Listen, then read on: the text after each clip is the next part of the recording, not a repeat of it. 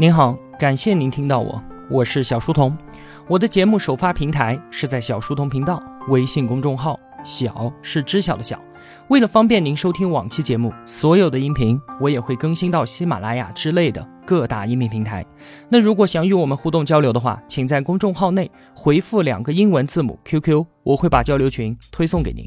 小书童将常年相伴在您左右。我们正在解读《一刻经济学》，作者亨利·黑兹利特。在上期节目当中啊，我们说到了价值体系它是如何运作的。本期节目呢，我们就来聊一聊政府对于商品价格制定政策的相关问题。我们经常能够听到这样的声音，说某某商品的价格实在是太低了，厂商已经在亏本经营了。如果政府不限价，那么他们就会倒闭，这种商品呢也将彻底短缺。到时候呀，商品的价格肯定会高到离谱。现在的消费者都是图一时之快，便宜的购买了这种东西，不久之后肯定要付出高昂的代价。所以呢，我们不能坐以待毙。如果等到自由市场起作用来调节的话，黄花菜都凉了。到时候呀，生产厂商已经倒闭，大家都要陷入到大匮乏的恐慌当中。因此呢，要求政府出手熨平这些剧烈并且没有意义的价格波动，目的呢，并不是说要提高价格，只是要尽力的稳定住价格而已。对于这种要求啊，书中给了一个经典的例子。话说呢，在每年小麦大丰收的时候，这恰恰是小麦售价最低的时候，人们就开始要求政府贷款给农民进行周转，让农民囤积小麦。暂时不要拿到市场上面去销售，等到小麦市场价格回暖的时候再拿去卖，这样啊就可以保证广大农民的利益了。如果政府不这样做，农民出售小麦的时候正好是一年当中小麦价格最低的时候，在这个节骨眼上，可恶的投机商就要冒出来了，他们会趁机大量囤积小麦，再等到青黄不接的时候高价卖出，本来是农民应该赚的钱都被那些投机商给赚走了。所以政府就应该出面确保这些钱让农民得到，不能便宜了黑心的商人。听起来是不是蛮有道理的？那么真相是如我们所说的这样吗？我们就先来看一看被唾骂的投机商这一边。黑兹利特认为啊，农业生产它是具有季节性的，并且风险较高，所以呢是需要投机商参与其中的。书中表明啊，农业产品的价格波动风险主要是由这些所谓的该死的投机商给一肩扛了起来。投机商其实既是农民的朋友，也是我们消费者的朋友。这话怎么说呢？农民在收获的季节出售小麦。投机商趁此买进，而投机商越多，农民就越能卖到一个好价钱。而当市场上小麦价格高起，投机商纷纷抛售手中的小麦，这个时候也是一样的。投机商越多，那么小麦的价格就越不会高到离谱。所以啊，正因为是投机商们承担了风险，农民才得以避免风险。投机商的运作越成功，对于农民来说帮助也就越大。他们使得农民的收益取决于农民自身的生产技能和农民是否勤劳，而与市场价格的波动没有太大的关系。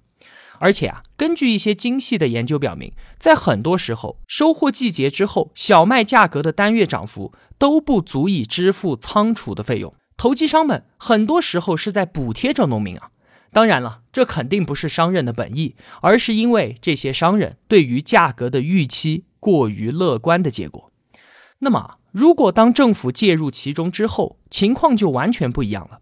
政府无论是自己出钱收购小麦，还是把钱交给农民让他们储藏小麦，都是在用纳税人的钱来补贴农民。而政府官员们并不是像投机商那样的专业人士，给出的价格往往都是高于市场价的。固然是刺激了农民提高产量，但是结果呢？却使得仓库中的小麦太多，让政府自己也吃不消。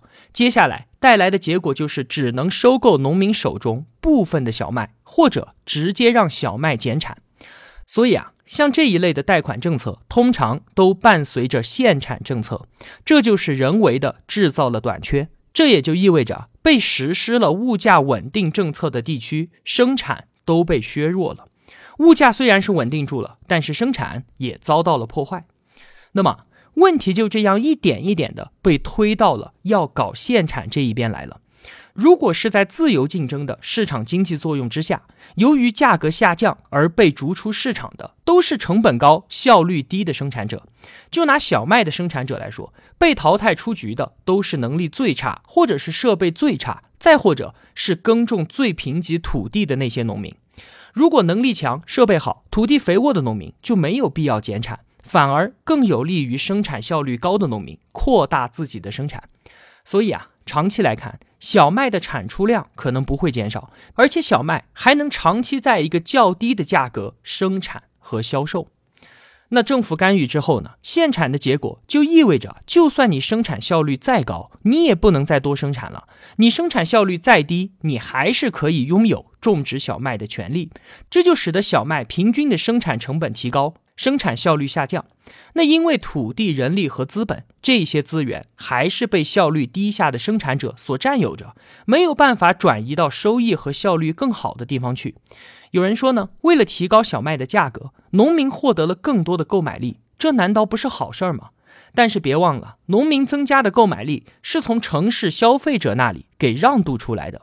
农民购买力增加了多少，纳税人就将损失多少的购买力。怎么样吧？最终还是回到了那一扇橱窗。现在大家都明白是怎么一回事了吧？说了这么多，那如果我们强行推高小麦的售价，而不让小麦减产，行不行呢？这肯定不行。原因是啊，因为价格过高的小麦卖不出去啊，并且你控制之外的地区看到你这里的售价高，他们就会把他们的小麦卖到你的地盘上。当年英国的橡胶限产计划和美国的棉花限产计划。都曾遭到类似的情况，最终都因为价格的暴跌，使得限产彻底失败，而因此带来的动荡远比不限产要强得多。那么，我们说完了政府把商品价格限定在自由市场价格之上的做法，我们已经看到了由此造成的影响。现在我们再来聊一聊，政府如果把商品的价格限定在自然水平之下呢，会有什么样的结果？这就是所谓的政府价格管制。一般来说呢，这样的价格管制都是从一小部分商品开始的，通常呢就是那些关系到民生的必需品。政府希望呢，穷人能够以所谓合理的价格买得起他们必须的面包、牛奶或者是牛肉，这些东西都是很重要的。那么理由呢？比如说牛肉吧，政府会说啊，如果我们放任市场去决定牛肉的价格，那么价格就会被争相购买的消费者一再推高。这样一来，只有富人才买得起了。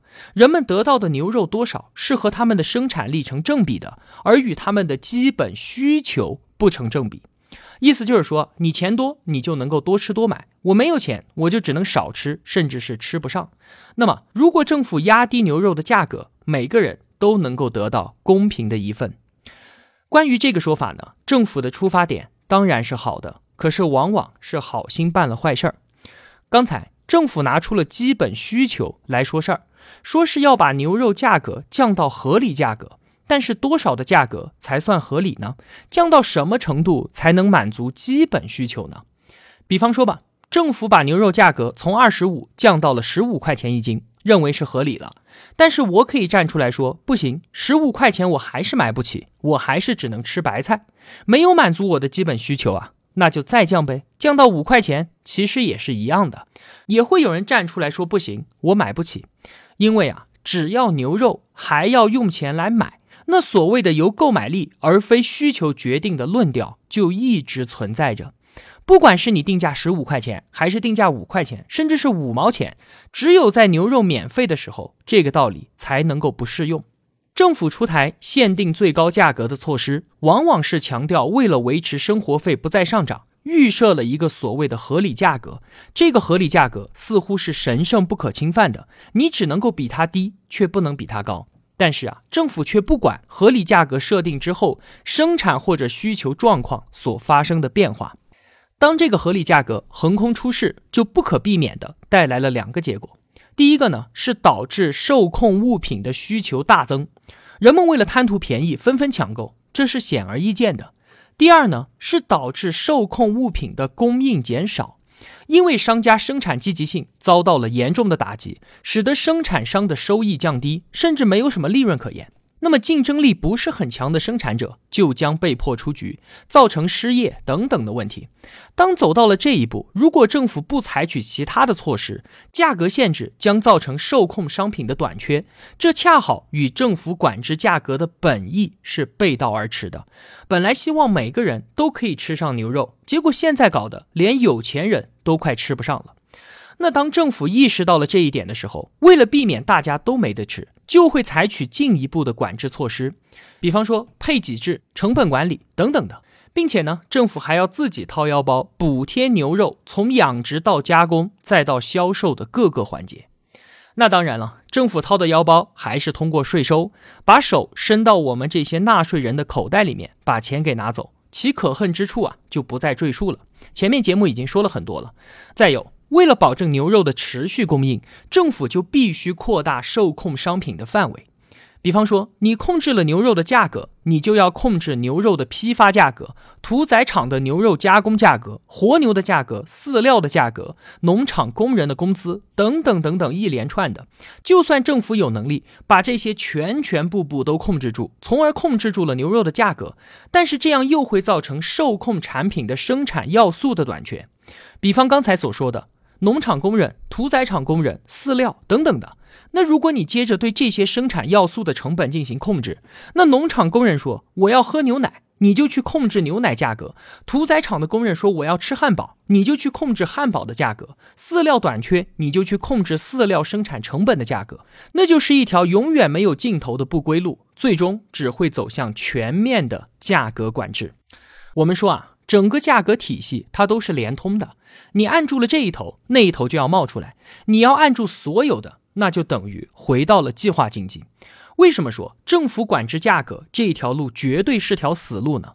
因为价格管制本身就是对价格上涨的误解。价格上涨是因为商品匮乏，或者说货币过多。限制价格完全解决不了这两方面的问题啊，反而还会加剧商品的短缺。其实啊，我们每个人都是拥有着多重角色的。我们既是生产者，也是消费者，更是纳税人。每个人所支持的政府政策，都是取决于对于自身利益的考量。作为生产者的时候，我们希望涨价；作为消费者的时候，我们希望降价，希望政府实施补贴；作为纳税人的时候，我们又反对补贴。每个人都心照不宣的想从各种各样的政治力量当中获得好处。但是啊，其实我们都在自欺欺人。不管我们暂时通过政府的力量获得多少益处，但最终的结果都是要加倍的偿还。好了，今天的节目就说这么多了。如果我有帮助到您，也希望您愿意帮助我。一个人能够走多远，关键在于与谁同行。我用跨越山海的一路相伴，希望得到您用金钱的称赞。